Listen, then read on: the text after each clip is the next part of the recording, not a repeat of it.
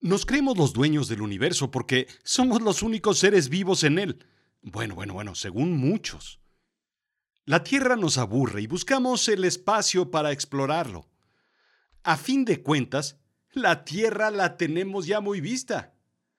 ¿Hay algún sitio que no conozcamos? Bueno, mm, tal vez sí que lo hay. El mundo perdido. La realidad es la verdad, lo efectivo y con valor práctico, en contraposición con lo fantástico e ilusorio. Lo absurdo es extravagante, irregular, irracional, disparatado, opuesto a la razón chocante y contradictorio. Bienvenido a Azul Chiclamino, la realidad de lo absurdo. Yo soy Rodrigo Job y yo te cuento. No deja de sorprenderme el ser humano, por mucho. El conocimiento que hemos creado es increíble, parece interminable. La carrera del conocimiento parece no tener meta, no tener fin, no tener sitio donde ya lo sepamos todo y sin embargo seguimos encontrando más y más y más cosas que investigar, que aprender, que conocer, que desarrollar. Bueno, algunos de nosotros, otros encuentran en la ignorancia un grandioso refugio tibio y apapachador, lleno de acogedores espacios vacíos. El ser humano ha estado solamente 200.000 años de los 4.500 millones de años que tiene la Tierra. Y de ellos, solamente 6.000 podemos decir que ha existido la civilización como la conocemos. Tan solo la industrialización comenzó en 1760. Somos tan pequeños. Richard Buckminster Fuller Arquitecto, teórico de sistemas, autor, diseñador, inventor, futurista estadounidense nacido en 1895, hizo un cálculo increíble. En su libro Critical Paths, describe la curva del crecimiento del conocimiento. Explica que el conocimiento de la humanidad se duplicaba cada siglo hasta 1900. Por ahí de 1945 se duplicó cada 25 años. Hoy en día, cada año o año y medio, se duplica. Para ser honesto, las referencias no son muy claras y difieren. Aún así, seguimos aprendiendo, generando conocimiento y sobre todo, explorando.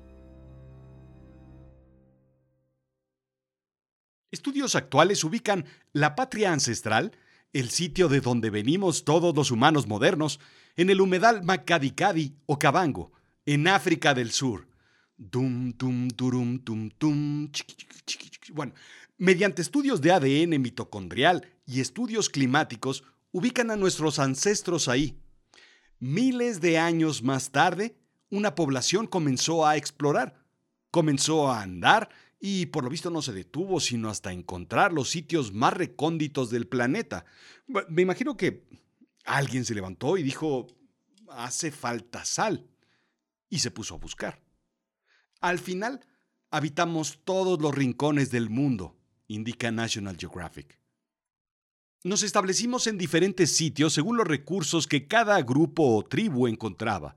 Diferentes sitios, climas, diferentes ecosistemas, diferentes formas de adaptarnos a ellos, por supuesto. Al final, nos fuimos haciendo distintos. El color de pelo, de ojos, el tamaño y la forma de los pies dependiendo de qué pisábamos. Tierra, pasto, arena, mármol, parquet, el grosor de la piel y la cantidad de vello en el cuerpo, en fin, muchas cosas de las cuales no voy a mencionar para que no se nos ofendan los que tienen piel sensible, pero tú ya sabes de qué hablo.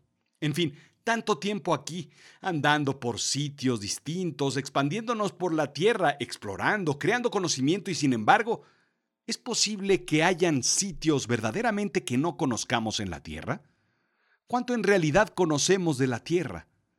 ¿Por dónde hemos andado y por dónde nos hace falta andar? ¿Quién puso los meridianos y los paralelos en el globo terráqueo y por qué no podemos verlos al mirar al cielo? Muchas preguntas que nos hacemos todos los días.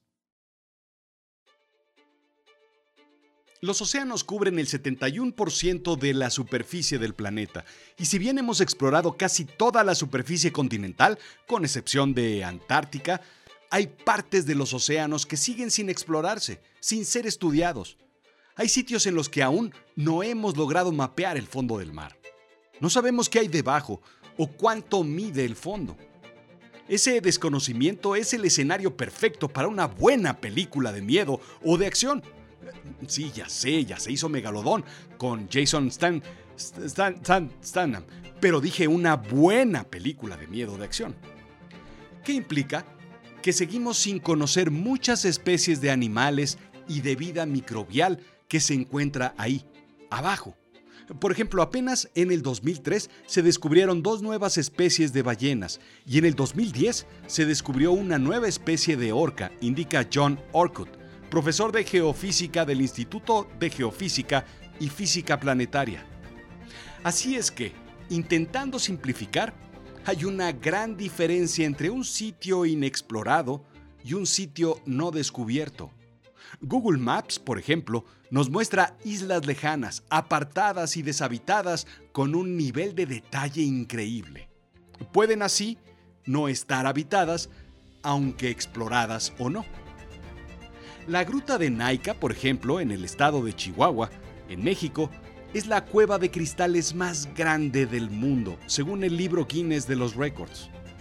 El cristal más grande mide 11 metros de largo. Imagínate un autobús escolar, sin niños.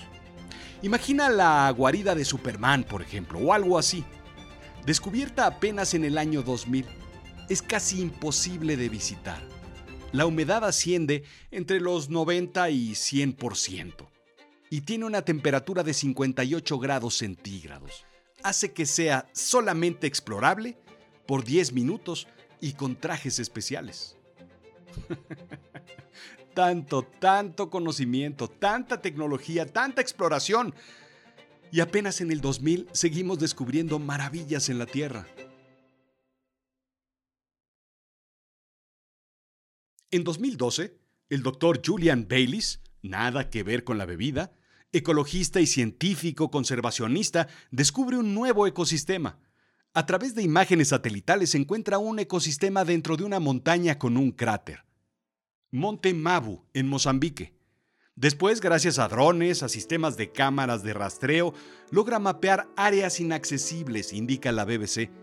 Años más tarde logró armar un equipo de científicos y exploradores y habló con comunidades locales y al parecer nadie había subido al monte. Dicen que en una expedición se pegó incluso un enviado de Carlos Slim, porque lo que había que hacer ahí era poner un Sanborns, un Sears, una tienda de teléfonos celulares antes de que llegue la competencia, tú ya sabes. En fin, la exploración fue muy complicada, pero muy fructífera. Encontraron, por supuesto, nuevas especies de plantas y de animales. Apenas un puñado de personas han estado ahí. Más gente ha estado en el espacio, o incluso más gente ha visto vacaciones de terror con Pedrito Fernández. Irónico, ¿no? Uno de los sitios menos explorados del planeta es la isla Surtsey, al sur de Islandia. Este caso en particular me llama mucho la atención.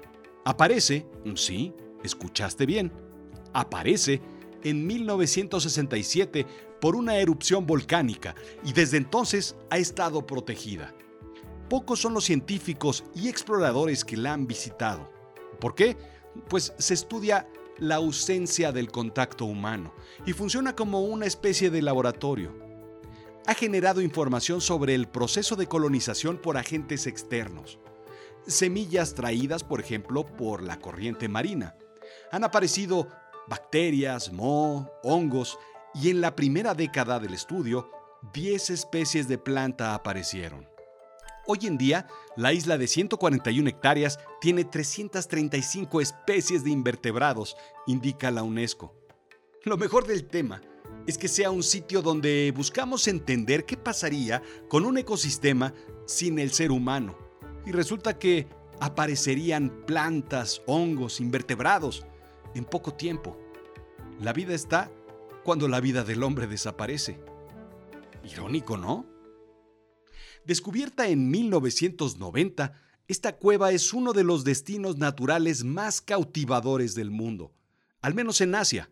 Está ubicada en el Parque Nacional Phong Nha Bang, en Vietnam. Más personas han estado en la cima del monte Everest que dentro de estas surrealistas cuevas, indica CNN. Un agricultor la encontró al buscar refugio en una gran tormenta. Escuchó el flujo del río subterráneo y se topó con un espectacular sitio. Sin embargo, estuvo escondida otros 18 años, ya que al regresar y reportar su hallazgo, perdió la ubicación. Ah, perdón, esto no es broma, es realidad. Eh, continúo. Sin embargo, estuvo escondida otros 18 años, ya que al regresar y reportar su hallazgo, perdió la ubicación exacta. En 2008, se la volvió a topar por casualidad nuevamente. Este hombre debería comprar un billete de lotería. En realidad es más despistado que Blip Terry y la princesa Amanecer. ¿Qué tan grande es la cueva? Son más de 5 kilómetros de largo, con alturas de 200 metros. La caverna principal es tan grande que podría albergar una manzana completa de Nueva York.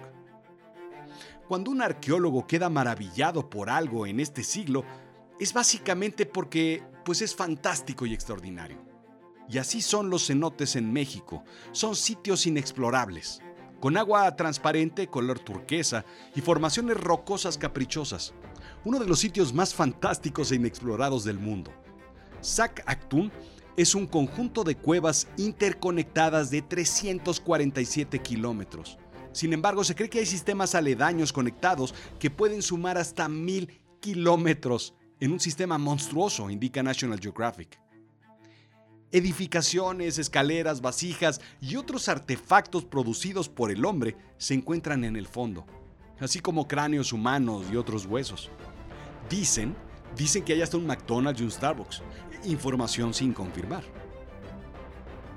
Apenas en 2004, Robert Schmitten comenzó las exploraciones entonces solamente se conocían 17 kilómetros del sistema de cuevas inundadas y ahora, después de buscar otras conexiones similares a un collar de perlas, alcanza los 347 kilómetros antes mencionados. En inmersiones de hasta 6 horas con visibilidad mínima y profundidades que van desde los 20 a los 100 metros, se ha descubierto un mundo fantástico y nuevo para nosotros. Sí, 2004 apenas. Uno pensaría que el sitio más alto de la Tierra es el sitio más lejano. Y no es así. Al monte Everest han subido más de 6.000 personas. En el año 2000, 200 personas intentaron subir, mientras que en el 2019, 995 personas intentaron el ascenso. Más de 200 personas subieron ese año. Sin embargo, Gankar Puensum es más interesante que el monte Everest, si me lo preguntas a mí. Es la montaña 40 en el mundo en cuestión de altura, con nada más 7.570 metros. Pues hay dos dos si me preguntas a mí.